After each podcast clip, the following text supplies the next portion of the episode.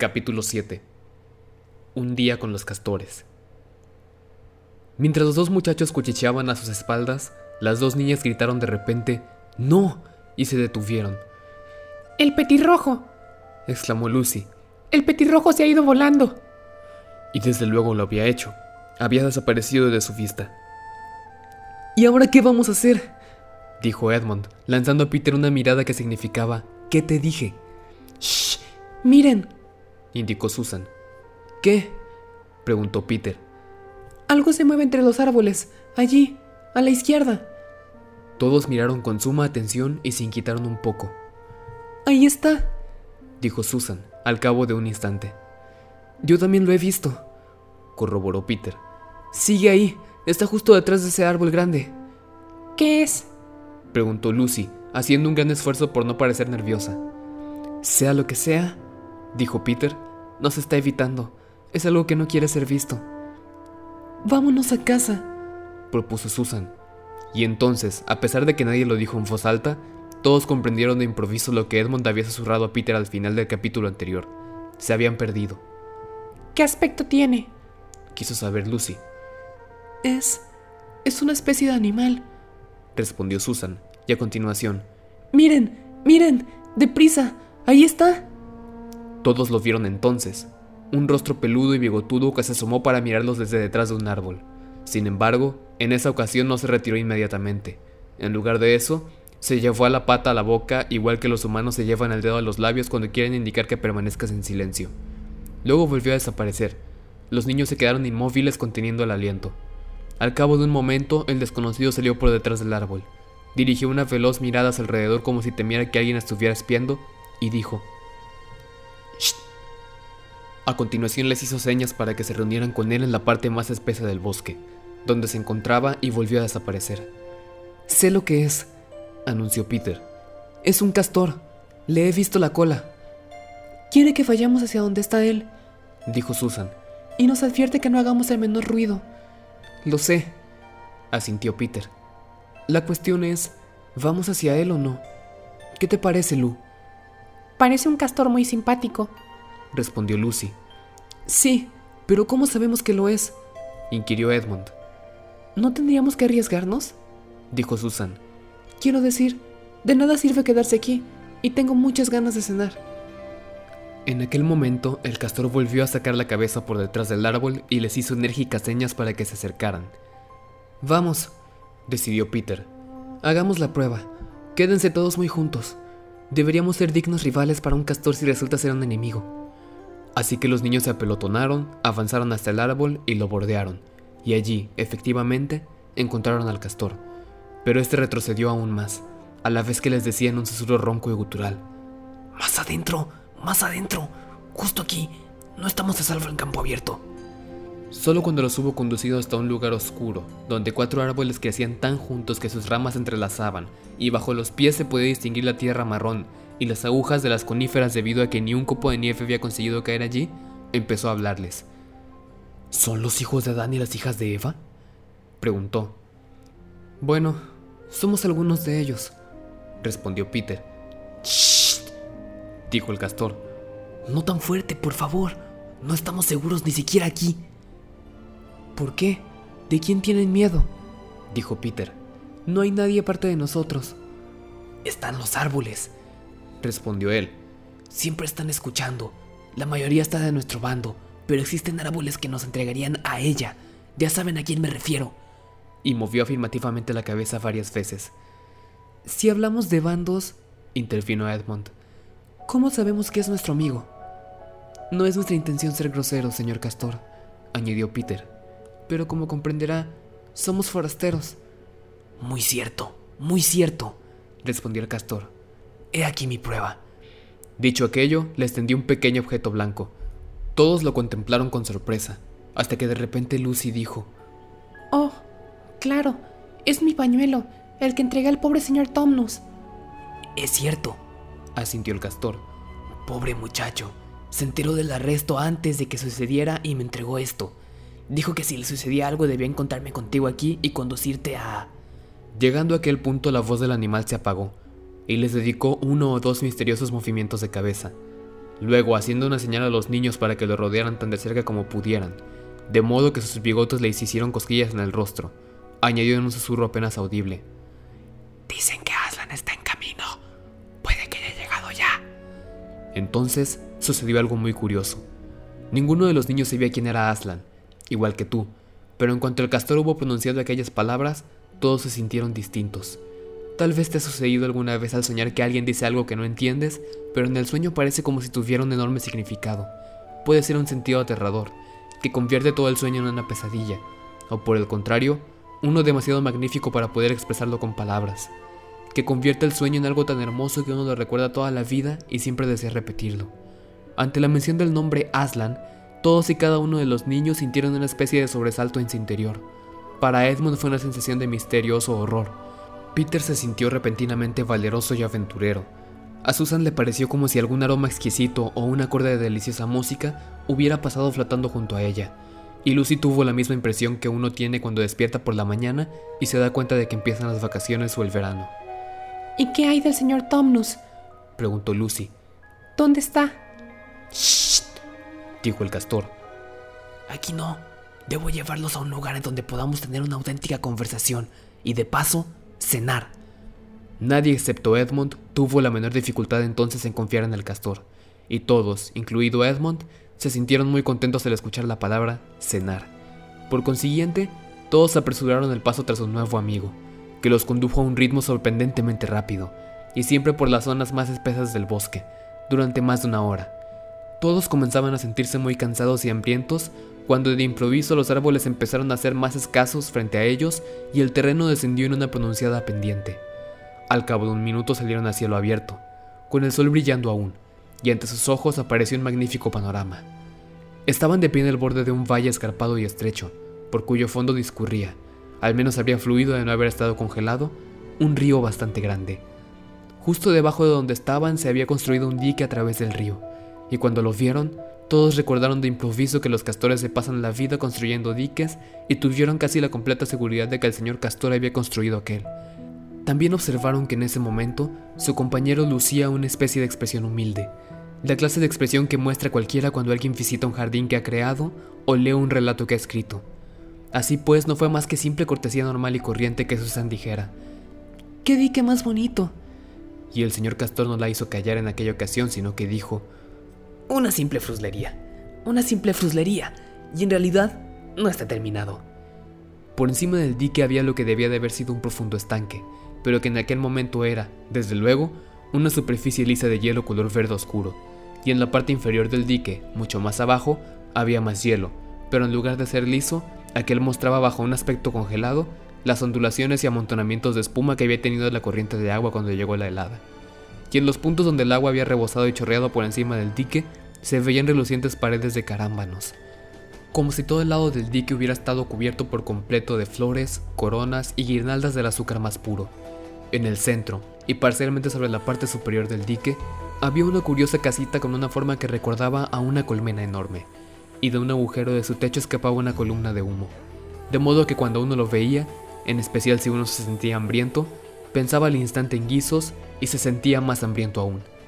Aquello fue lo que los otros observaron principalmente, pero Edmund vio algo más. Un poco más abajo del río había otro río pequeño que descendía de otro valle para unirse a aquel, y al alzar la vista hacia el valle, Edmund distinguió dos colinas bajas, y estuvo casi seguro de que eran las dos colinas que la bruja blanca le había mostrado cuando se separó de ella en el farol de aquel día. Por lo tanto, entre ellas, se dijo, debía de estar su palacio, a solo un kilómetro y medio o incluso menos. Se puso a pensar entonces en las delicias turcas y en la idea de convertirse en rey, preguntándose al mismo tiempo qué le parecería aquello a Peter, y una serie de horribles ideas acudieron a su mente. Ya hemos llegado, anunció el señor Castor. Y parece que la señora Castor nos está esperando. Yo iré delante, pero tengan cuidado y no se resbalen. La parte superior del dique tenía anchura suficiente para poder andar por encima, aunque no resultaba para los humanos un lugar agradable por el que pasar, pues estaba cubierta de hielo, y a pesar de que el embalse helado estaba a su misma altura por un lado, había un tremendo desnivel hasta el río, situado al otro lado. Por aquella ruta, el señor Castor los condujo en fila india hasta la parte central, desde donde podían contemplar un buen trecho río arriba y también otro buen trecho río abajo, Una vez allí, se encontraron ante la puerta de la casa. Ya estamos aquí, señora Castor, dijo el señor Castor. Los he encontrado. Aquí están los hijos de Adán y las hijas de Eva. Y todos entraron. Lo primero que advirtió Lucy fue un zumbido, y lo primero que vio fue una anciana castor de aspecto benévolo sentada en una esquina con un hilo en la boca, muy atareada con su máquina de coser, y era de aquella máquina donde provenía el sonido. La señora Castor interrumpió su trabajo y se puso de pie en cuanto entraron los niños. Así que por fin han venido, dijo, extendiendo sus dos ancianas y arrugadas patas. Por fin. Pensar que he vivido para ver este día. Las patatas están hirviendo y la tetera silbando, y quizá el señor Castor pueda conseguirles algo de pescado. Ya lo creo, respondió él. Salió de la casa, acompañado por Peter, y cruzó la helada superficie del profundo estanque hasta el lugar donde tenía un agujerito en el hielo que mantenía abierto cada día con su pequeña hacha. Llevaron también un balde con ellos. El señor Castor se sentó en silencio en el borde del agujero. Sin que pareciera importarle que estuviera tan helado, miró con fijeza al interior, introdujo luego de improviso una zarpa y en un santiamén ya había sacado una hermosa trucha.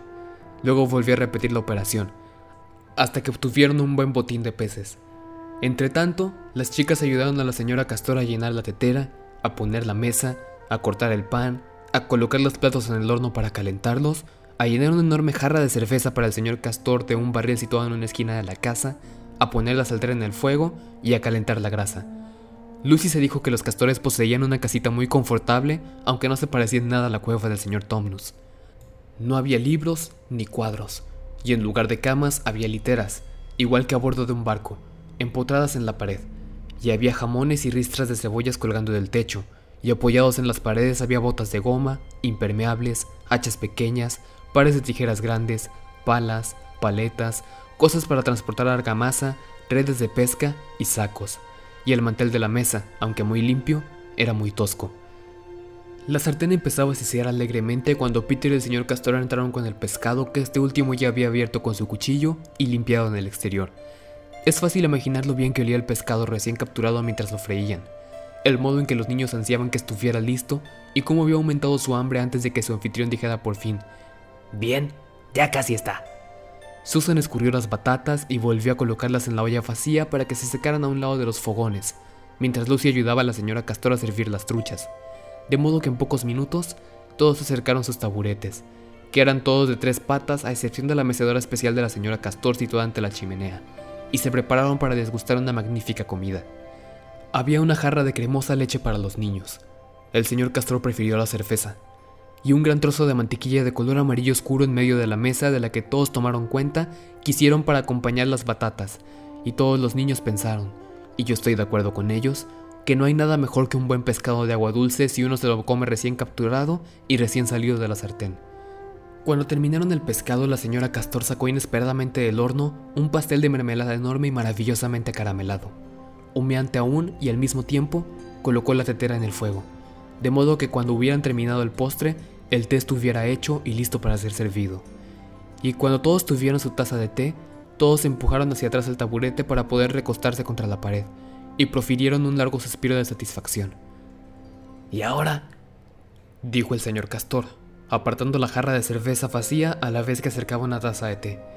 Si esperan a que encienda mi pipa y suelte unas pocas bocanadas, iremos al grano. Vuelve a nevar, añadió, echando un vistazo a la ventana. Es mucho mejor, porque significa que no tendremos visitantes, y si alguien intentaba seguirlos, pues ya no encontrará huella alguna. Capítulo 8 Lo que sucedió después de cenar. ¿Y ahora? dijo Lucy. Cuéntenos, por favor, qué le sucedió al señor Tomnus. Ah, eso es terrible, respondió el señor Castor sacudiendo la cabeza. Es algo peor que terrible. No hay duda de que se lo ha llevado la policía. Me lo contó un pájaro que lo había presenciado todo. Pero, ¿a dónde lo han llevado? inquirió Lucy. Bueno, se dirigían al norte cuando los vieron por última vez, y todos sabemos lo que eso significa. No, nosotros no lo sabemos. Intervino Susan, y el señor Castor movió la cabeza con gran pesadumbre. Me temo que significa que lo llevaban a casa de ella, respondió. Pero, ¿Qué le harán, señor Castor? inquirió Lucy, casi sin aliento. Bueno, no se sabe con exactitud. pero muchos de los que han entrado allí no han vuelto a salir jamás. Estatuas. Dicen que la casa está llena de estatuas. En el patio, escaleras, arriba, en el vestíbulo. Es gente que ha convertido... Hizo una pausa y se estremeció. Que ella ha convertido en piedra. Pero, señor Castor, Dijo Lucy. No podemos... Quiero decir, debemos hacer algo para salvarlo. Esto es espantoso y es todo por mi culpa. No pongo en duda que lo salvarías si pudieras, querida. Intervino la señora Castor. Pero no tienes la menor posibilidad de entrar en esa casa en contra de su voluntad y salir con vida. ¿No podríamos idear alguna estratagema? Sugirió Peter. Es decir, ¿no podríamos disfrazarnos de algo o fingir ser, pues, buhoneros o algo parecido? ¿O montar guardia hasta que ella salga? ¿O... ¡Cielos! Debe de existir algún modo. Este fauno salvó a mi hermana por su cuenta y riesgo, señor Castor. No podemos dejar que lo conviertan, que... que le hagan eso. No sirve de nada, hijo de Adán. Dijo el señor Castor. No sirve de nada que lo intenten ustedes, precisamente. Sin embargo, ahora que viene Aslan, Sí, sí, sí. Háblenos de Aslan. Exclamaron varias voces a la vez. Pues de nuevo aquella extraña sensación como en las primeras señales de la primavera, como la llegada de buenas noticias, los había embargado. ¿Quién es Aslan? Preguntó Susan. Aslan, Dijo el señor Castor. vaya, ¿es que no lo saben? Es el rey, es el señor de todo el bosque, pero no anda por aquí a menudo, ¿comprenden? Yo no lo he visto nunca, y tampoco estuvo en tiempos de mi padre, pero nos ha llegado la noticia de que ha regresado. Está en Narnia en estos momentos. Él pasará cuentas con la bruja blanca. Es él, no ustedes, quien salvará al señor Tomnos. ¿No lo convertirá también en piedra? Quiso saber Edmund. Por el amor de Dios, hijo de Adán. Vaya tontería la que has dicho. Respondió el señor Castor con una sonora carcajada. Convertirlo en piedra a él, si es capaz de mantenerse en pie y mirarlo a la cara, será lo máximo que pueda hacer, y más de lo que espero de ella. No, no, no, no, no, él lo arreglará todo, tal como dice un antiguo verso de por aquí.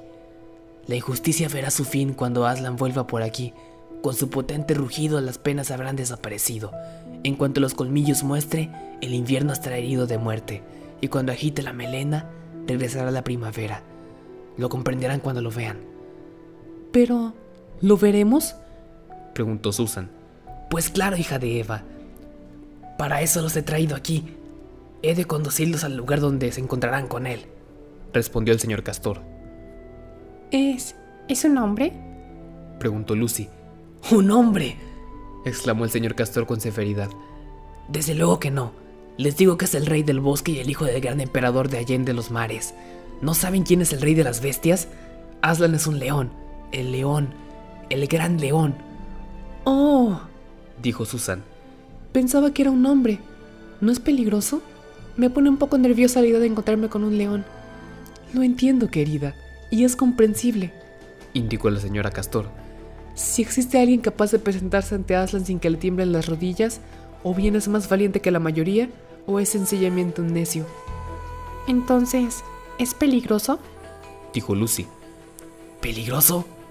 Contestó el señor Castor. ¿No has oído lo que ha dicho la señora Castor? ¿Quién ha dicho que no sea peligroso? Claro que es peligroso. Pero es bueno. Es el rey. Ya se los he dicho. Estoy deseando verlo, Indicó Peter. aunque me siento asustado cuando llegue el momento. Eso es, hijo de Adán. Declaró el señor Castor, dejando caer la pata sobre la mesa con un estrépito que sacudió todas las tazas y los platos. Así es como te sentirás. Ha llegado el mensaje de que deben encontrarse con él mañana si pueden, en la mesa de piedra. ¿Dónde está eso? Preguntó Lucy. Se los mostraré. Contestó él. Se encuentra río abajo, a una buena distancia de aquí. Los acompañaré hasta allí. Pero mientras tanto, ¿qué pasa con el pobre señor Tomnus? Siguió Lucy. El modo más rápido de poder ayudarle es que vayan a ver a Aslan. Afirmó su anfitrión. En cuanto esté con nosotros, podremos empezar a hacer cosas. Aunque ustedes también son importantes. Otro de sus antiguos versos dice, cuando el hijo de Adán en carne y hueso en el trono de Kerry Paravel esté sentado, los malos tiempos habrán acabado. De modo que las cosas deben de estar acercándose a su fin ahora que él ha venido y ustedes también. Hemos oído hablar de la llegada de Aslan a estas tierras otras veces, hace mucho tiempo, tanto que nadie puede decir cuándo fue, pero nunca se había visto a alguien de su raza por aquí. Eso es lo que no comprendo, señor Castor, dijo Peter. Quiero decir, ¿acaso no es humana la bruja? A ella le gustaría que lo creyéramos, respondió él. Y en eso basa su pretensión de ser reina, pero no es una hija de Eva, desciende de la primera esposa de su padre Adán. Aquí el señor Castor realizó una inclinación de cabeza. Aquella a la que llamaban Lilith, y que pertenecía a la raza de los genios. De ahí es de donde proviene ella por una parte, y por la otra, de los gigantes. No, no existe ni una gota de sangre humana en la bruja. Por ese motivo es mala de los pies a la cabeza, señor Castor, corroboró su esposa. Muy cierto, señora Castor, repuso él. Pueden existir dos puntos de vista respecto a los humanos, y con ello no es mi intención ofender a los aquí presentes, pero no existen dos puntos de vista sobre cosas que parecen humanas y no lo son. He conocido enanos buenos, comentó la señora Castor. También yo, ahora que lo mencionas, repuso su esposo. Pero realmente pocos, y son los que se parecen menos a los hombres, pero en general pueden seguir mi consejo. Cuando se encuentren con algo que tiende a ser humano pero todavía no lo es, o que había sido humano en el pasado y ya no lo es, o debería ser humano y no lo es, no lo pierdan de vista y busquen su hacha. Y por eso mismo la bruja siempre está al acecho por si aparecen humanos en Narnia. Lleva muchos años esperando su llegada, y si supiera que son cuatro sería mucho más peligrosa aún. ¿Qué tiene eso que ver? preguntó Peter. Es debido a otra profecía, dijo el señor Castor. Allá en Cair Paravel, que es el castillo situado en la costa junto a la desembocadura de este río que debería ser la capital de todo el país si las cosas fueran como deben de ser, allá en Cair Paravel hay cuatro tronos, y existe un refrán en Narnia desde tiempo inmemorial que dice que cuando dos hijos de Adán y dos hijas de Eva se sienten en esos cuatro tronos, llegará el fin no tan solo del reinado de la bruja blanca, sino también de su vida, y por eso tuvimos que ser tan cautelosos cuando vinimos, pues si conocieran la existencia de ustedes cuatro, sus vidas durarían menos que el movimiento de mis bigotes. Los niños se habían estado tan pendientes de lo que les decía el señor Castor que no se habían dado cuenta de nada más durante un buen rato. Entonces, durante el momento de silencio que siguió su último comentario, Lucy dijo de repente, Falla, ¿dónde está Edmond? Se produjo un espantoso silencio y luego todos empezaron a preguntar, ¿quién lo ha visto por última vez? ¿Cuánto rato hace que ha desaparecido? ¿Está fuera? Y todos se precipitaron a la puerta y miraron al exterior. La nieve caía con fuerza y sin parar. El hielo verde del embalse había desaparecido bajo un grueso manto blanco y desde donde se hallaba la casita en el centro del dique apenas se podían ver las orillas. Salieron, hundiéndose hasta los tobillos en la blanda nieve recién caída, y rodearon la casa en todas direcciones. Edmond, Edmond, llamaron hasta quedarse roncos. Sin embargo, la nieve que caía silenciosa parecía amortiguar sus voces y ni siquiera les llegó el eco como respuesta. ¡Qué horror! dijo Susan cuando por fin entraron llenos de desesperación. Ojalá no hubiéramos venido nunca. ¿Qué diablos vamos a hacer, señor Castor? preguntó Peter. ¿Hacer? respondió este, que se calzaba ya sus botas de nieve. ¿Hacer? Debemos partir al instante. No tenemos un momento que perder. Será mejor que nos dividamos en cuatro grupos de rescate, sugirió Peter. Y marchemos todos en distintas direcciones. Quien lo encuentre debe regresar aquí al momento y... ¿Grupos de rescate, hijo de Adán? ¿Para qué? Pues para buscar a Edmund, claro. No sirve de nada ir en su busca, declaró el señor Castor. ¿Qué quiere decir? inquirió Susan. No puede haber ido muy lejos, y tenemos que encontrarlo. ¿A qué se refiere cuando dice que no sirve de nada ir en su busca? El motivo por el que no sirve de nada buscarlo, explicó este, es que ya sabemos a dónde ha ido. Todos lo contemplaron estupefactos. ¿No lo comprenden? Ha ido a verla, a ver a la burja blanca. Nos ha traicionado a todos. Sí, claro, Oh, vamos, señor Castor, protestó Susan. No puede haber hecho algo así. ¿Que no puede? dijo el señor Castor. Miró fijamente a los tres niños, y todo lo que estos querían decir murió en sus labios, pues de improviso, todos se sintieron más que convencidos de que aquello era exactamente lo que Edmund había hecho. Pero, ¿conocerá el camino? inquirió Peter. ¿Ha estado antes en este país? ¿Ha estado alguna vez aquí solo? Sí, contestó Lucy, casi en un susurro. Me temo que sí. ¿Y les contó qué había hecho o a quién había conocido? Pues, no, no lo hizo, respondió la niña, En ese caso, escuchen con mucha atención, dijo el señor Castor. Ha conocido ya a la bruja blanca y se ha unido a su bando, y sabe dónde vive. No quise mencionarlo antes, pues es su hermano y todo eso. Pero en cuanto le puse la fiesta encima a ese hermano suyo, me dije, es un traidor. Tenía la expresión de alguien que ha estado con la bruja y probado su comida. Siempre lo distingue si has vivido suficiente tiempo en Narnia. Hay algo en sus ojos. Da lo mismo, dijo Peter con voz algo ahogada. Tenemos que ir en su busca de todos modos. Es nuestro hermano al fin y al cabo, aunque se comporte de un modo tan repugnante, y no es más que un niño. ¿Ir a la casa de la bruja? exclamó la señora Castor. ¿No se dan cuenta de que la única posibilidad que tienen de salvarlo a él o a ustedes es que se mantengan lejos de ella? ¿A qué se refiere? preguntó Lucy. Pues que lo que más desea es tenerlos a los cuatro, ya que se pasa todo el tiempo pensando en esos cuatro tronos de Kerry Paravel. En cuanto los cuatro estén dentro de su casa, su objetivo se habrá cumplido y habrá cuatro nuevas estatuas en su colección antes de que hayan tenido tiempo de decir nada. Pero él lo mantendrá con vida mientras sea el único que tiene en su poder, porque querrá utilizarlo como señuelo, como cibo para atraparlos al resto. Pero, ¿es que no puede ayudarnos nadie? gimió Lucy. Únicamente Aslan, declaró el señor Castor. Debemos seguir adelante y reunirnos con él. Ahora no nos queda otra opción. Me parece, queridos míos, dijo la señora Castor, que es muy importante saber exactamente cuándo se escabulló. Cuanto pueda contar depende de cuánto escuchó. Por ejemplo, ¿habíamos empezado a hablar de Aslan antes de que se marchara? Si no, entonces podemos utilizarlo a nuestro favor, porque ella no sabrá que Aslan ha llegado a Narnia, ni que vamos a reunirnos con él, y la tomaremos desprevenida respecto a eso. No recuerdo que estuviera aquí cuando hablamos sobre Aslan, empezó a decir Peter, pero Lucy lo interrumpió. Sí, sí estaba, dijo muy abatida. ¿No recuerdas que fue él quien preguntó si la bruja no podría convertir a Aslan también en piedra? Sí lo hizo, corroboró Peter. Además, ese comentario es propio de él. La cosa se pone cada vez peor, declaró el señor Castor. Y lo siguiente es esto. ¿Estaba aún aquí cuando les dije que el lugar del encuentro con Aslan era la mesa de piedra? Y claro está, nadie sabía la respuesta a aquella pregunta. Porque si estaba, prosiguió su anfitrión, ella se limitará a descender con su trineo en esa dirección y a colocarse entre nosotros y la mesa de piedra, y nos atrapará cuando bajemos. De hecho, quedaremos separados de Aslan. Pero eso no será lo primero que haga, intervino la señora Castor. No, sí la conozco bien. En cuanto Edmund le diga que estamos todos aquí, saldrá a capturarnos esta misma noche. Y si se ha marchado hace una media hora, ella llegará aquí dentro de unos 20 minutos. Tienes razón, señora Castor, respondió su esposo. Debemos marcharnos todos de aquí. No hay tiempo que perder.